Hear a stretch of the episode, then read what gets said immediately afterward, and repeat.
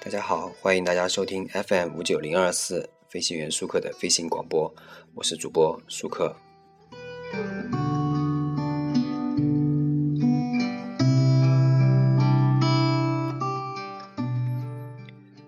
最近啊，很多人在看《来自星星的你》，然后呢，我最近在翻了一下日本电视剧，然后我就在想，为什么很多人都在都愿意看韩剧，而不愿意看日剧呢？啊，我好好的想了想，然后好好的，因为很长一段时间我都在纳闷，这韩剧啊到底优势在哪里呢？然后呢，最近呢，我好好想了想，总结了一下啊，我觉得韩剧的优势有这么几个点：第一个，家庭题材，四代同堂。或者说由亲缘关系构成的人物主要关系，这个让家庭第一的这个中国人观众啊非常熟悉，很能很容易找到共鸣。各种复杂的人际关系产生的戏剧性呢，如何处理，如何摆平，让满足人际关系超过实现自我价值的中国观众啊很感兴趣。相比而言，日剧一般男女主人公呢都是单身来东京打拼的年年轻人，父母亲呢充其量就是回到小公寓的时候电话彼端的一个身影，很难引起。中国观众，尤其是中老年观众的共鸣。不过这话也有部分的原因，就是现在这个社会，我们这个社会上也是有这种情况。第二个呢，我就是冗长的节奏，缓慢的这个这个节奏，还有冗长的长度，这不是缺点，这是优势啊。因为缓慢的节奏呢，迎合了一边干活一边看电视的家庭妇女的需要。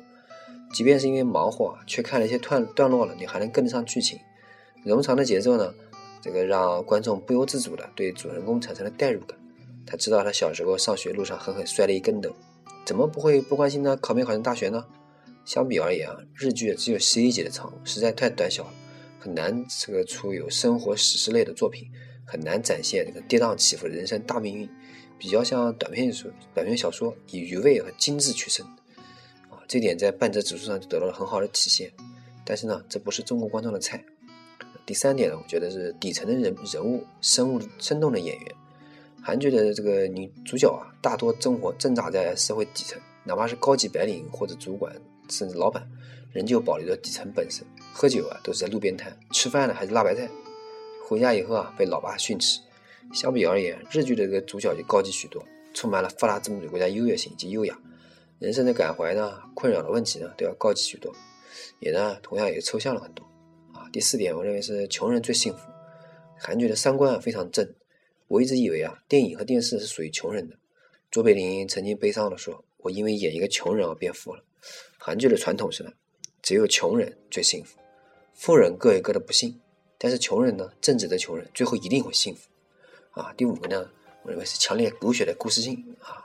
这个目前中国观众啊，近来呢有口味越来越重的趋势啊。这个很明显，比如说作为主播的我，我就非常喜欢看一些口味非常重的电视剧，啊，但是而且我还容易就是可在里面看出人性啊东西来，就是看着特别让人觉得过瘾的。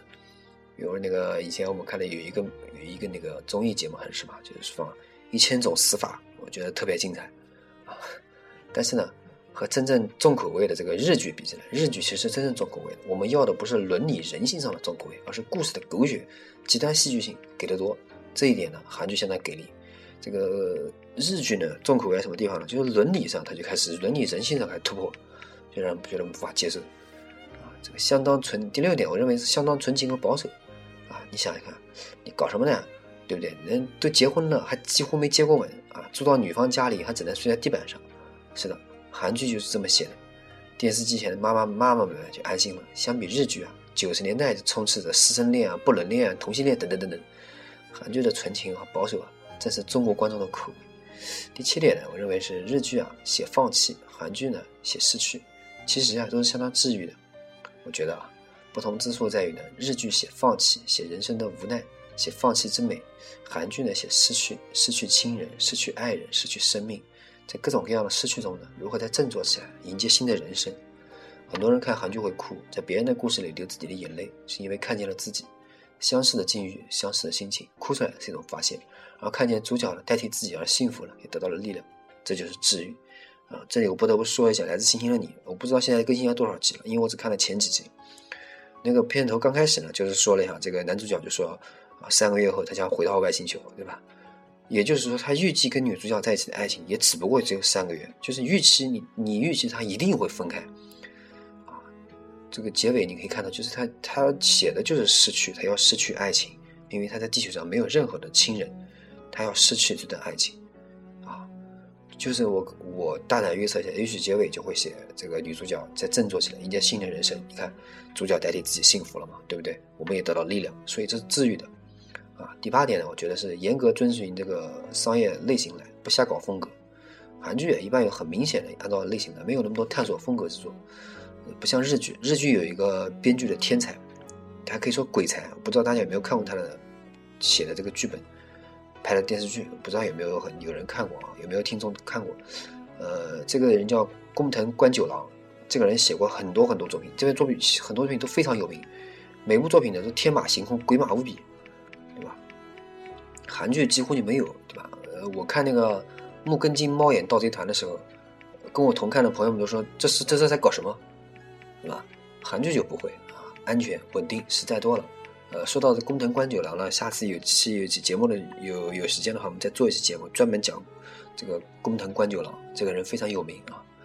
韩剧呢，我认为第最后一点呢，韩剧不是不创新，而是谨慎的类型类创新啊，不是说韩剧不创新总是老一套，而是很谨慎。比如说《秘密花园》引入了这个男女互换身份，《酒家之书》有大量的现实穿越，比如最近的这个《来自星星的你》，这就整体穿越，而且科幻类穿越啊，用了个新的技巧，就是这个。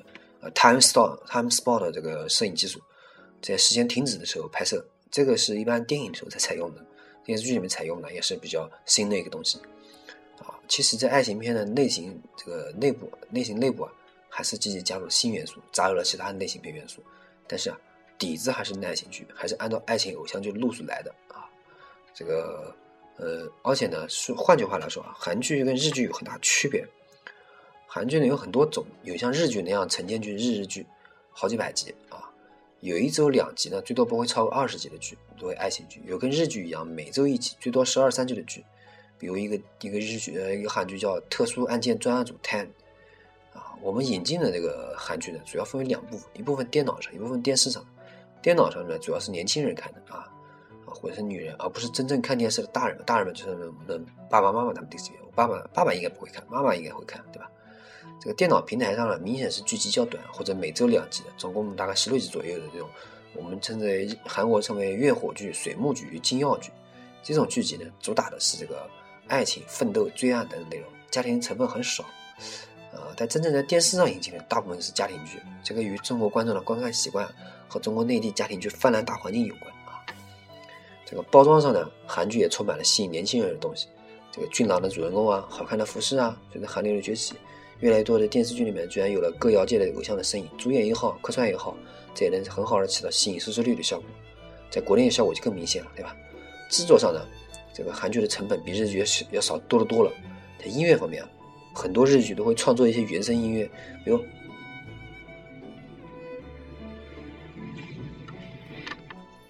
哦，刚刚我们说到这个日剧里面还有一部分啊，呃，存在于这种这个。